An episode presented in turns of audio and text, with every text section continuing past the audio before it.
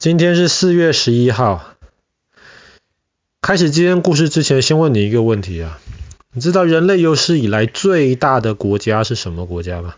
俄罗斯。不是，俄罗斯是现在最大的国家。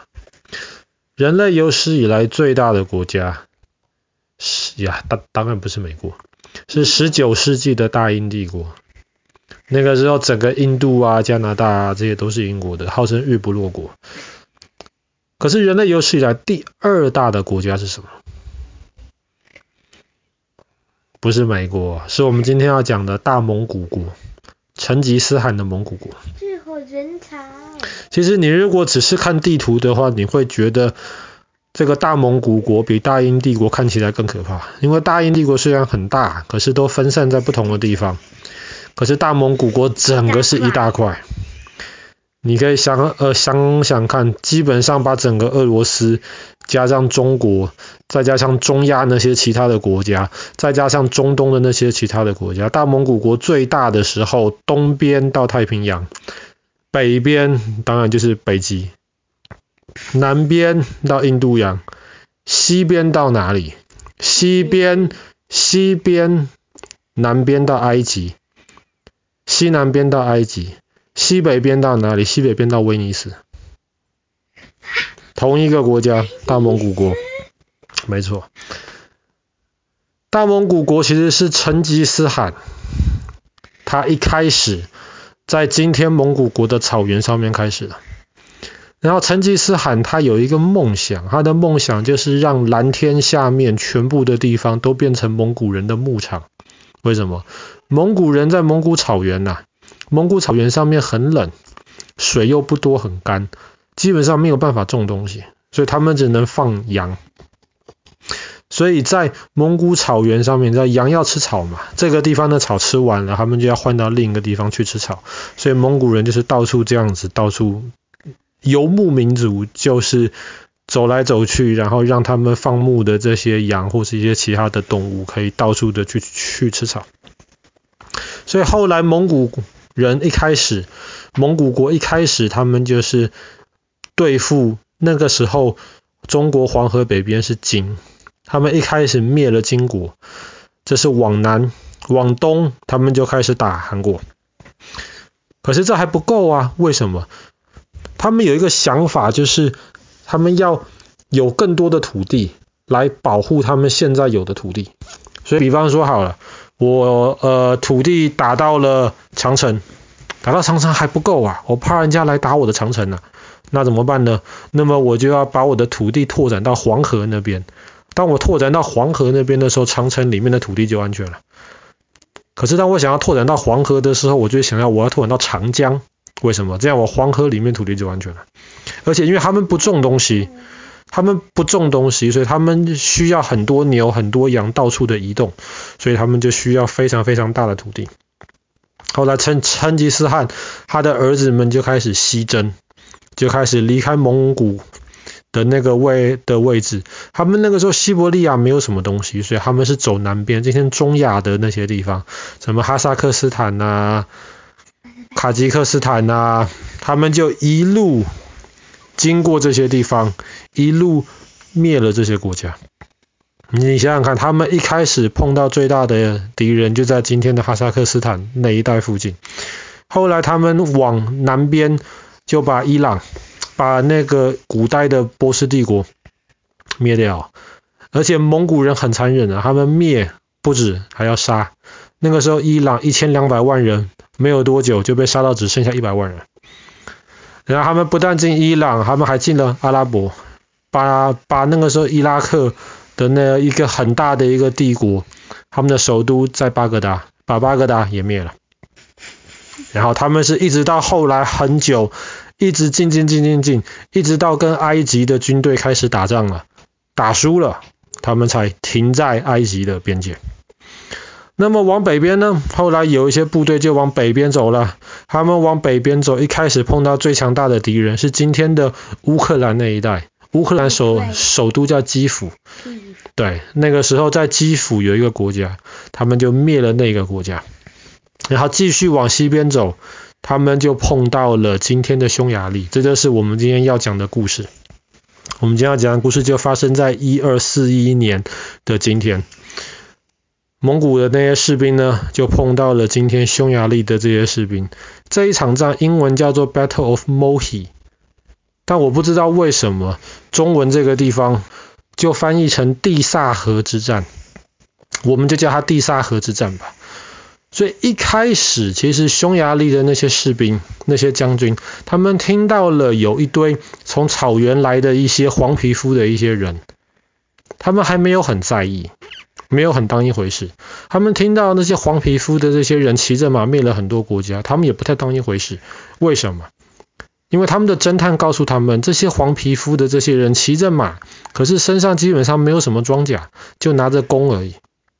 他们就不当一回事，为什么？因为那时候匈牙利的那些是重骑兵，他们有很多个重骑兵。重骑兵是什么？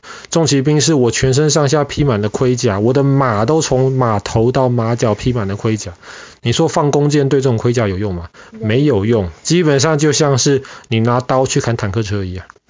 所以匈牙利的的这些重骑兵基本上不太当一回事。当然，他们不是全部士兵都是重骑兵，重骑兵很贵，有一些而已。可是他们想，这个就够了。这些坦克车开出去，这些黄皮肤的蒙古人马上就可以不当一回事，把他们消灭掉。所以那个时候，这边有一条河，他们在河的左边，蒙古人在河的右边。河上有一座小桥，桥背后是一个城堡。可是这些匈牙利的重骑兵没有躲到城堡里面去，为什么？躲到城堡里面去，你就发挥不了坦克的功用。所以他们就在城堡旁边，河的左边。等待着蒙古人，当然守住那河上的那座桥。这个时候，三万多的蒙古人来了。果然，就像他们的侦探告诉他们的，基本上没有穿什么盔甲，就穿一件衣服，骑着马，马也没有盔甲，就拿着弓箭，弓箭看起来细细小小的，没什么。哇，这些匈牙利人就很瞧不起这些蒙古人了。你们的镜头就到这了，今天你们是过不了这条河的。蒙古人看到前面是重骑兵，你以为成吉思汗的子孙是笨蛋吗？不是，这个时候带带兵的是成吉思汗的孙子，叫做拔都汗。拔都汗很聪明，不是笨蛋。他看到这些重骑兵守住那些桥，他怎么办？他就拉出了大炮。这个是在一二四一年哦。西方人没有看过大炮，西方人连火药是什么可能都还搞搞不太清楚。蒙古人拉出了大炮。大炮就直接对桥上的那些匈牙利士兵轰出去，那个是第一次欧洲人见识到大炮。你说重骑兵有什么用？没，没有用，而且还逃不掉。逃不掉，就这样子，很快的桥上被打开了一个洞。那个桥很窄呀，被打开了一个洞，蒙古士兵看起来就要冲过去了。那么剩下的重骑兵也要补上去，守住那条桥。可是匈牙利人万万万没有想到，拔都汗非常的奸诈。攻桥的那个蒙古军队拉着大炮的那一区根本不是主力，那一区的目的只是为了吸引这些重骑兵挤到桥那边去而已。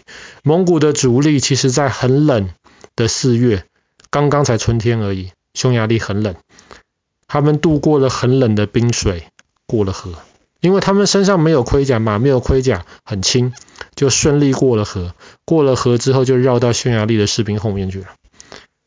等到重骑兵都集在桥那边，要继续抵挡蒙古人的大炮，防止他们冲过来的时候，后面的那些没有盔甲的那些匈牙利普通士兵，很快就发现他们已经被蒙古人的骑兵包围了。怎么办？逃！他们很意外的发现了。还有一个空隙，西边的空隙，靠城堡那边没有被包围，当然往那边逃过去了。全部的匈牙利士兵都撤退，往西边没有被包围的地方逃过去。为什么西边没有被包围？因为巴都是笨蛋吗？当然不是，巴都汗很聪明。巴都汗知道这些士兵用脚跑，他的士兵用马跑，他就是放了一条空隙，让这些士兵用脚跑出去，他在用马追。为什么？你如果把他们真的全部围住的话，这些士兵发现自己逃不掉了，他们就跟你拼命了。你给他们开一条小小的出口，他们就逃出去。有路逃，为什么要拼命呢？所以就这样子，他们逃了出去，蒙古人就开始在后面追。这场战争打了一天结束了。匈牙利死了多少？四万。蒙古人死了多少？一千。就是这样子，蒙古人打开了西欧的大门。接下来再没有多久，蒙古人就进入了波兰南边，进入了今天的巴尔干半岛，进入了今天的克罗埃西亚地方，甚至打到了威尼斯。那个时候，蒙古人基本上要把维也纳打下来了。后来还好，应该说还好吧，我也不知道。但是后来西欧总算聚集了一批军队，靠着维也纳城墙把维也纳守住。然后那个时候，蒙古里面自己旧的皇帝死掉了，新的皇帝是谁还不知道。后来蒙古人就撤退了，也就是这样子，欧洲的文明才保存了下来。也就是因为蒙古人刺激了欧洲，后来欧洲很多旧的东西就被破坏掉了。他们后来一百多年之后就开始了所谓的文艺复兴，他们开始有了一些新的东方的想法。好了。今天的故事就讲到这边，蒙古人西征，差点打败，也不能说差点打败，几乎差点要占领整个欧洲，在匈牙利的那一场 Battle of Mohi，中文我又忘了叫什么，啊、呃，什么？Anyway，对，地萨河之战。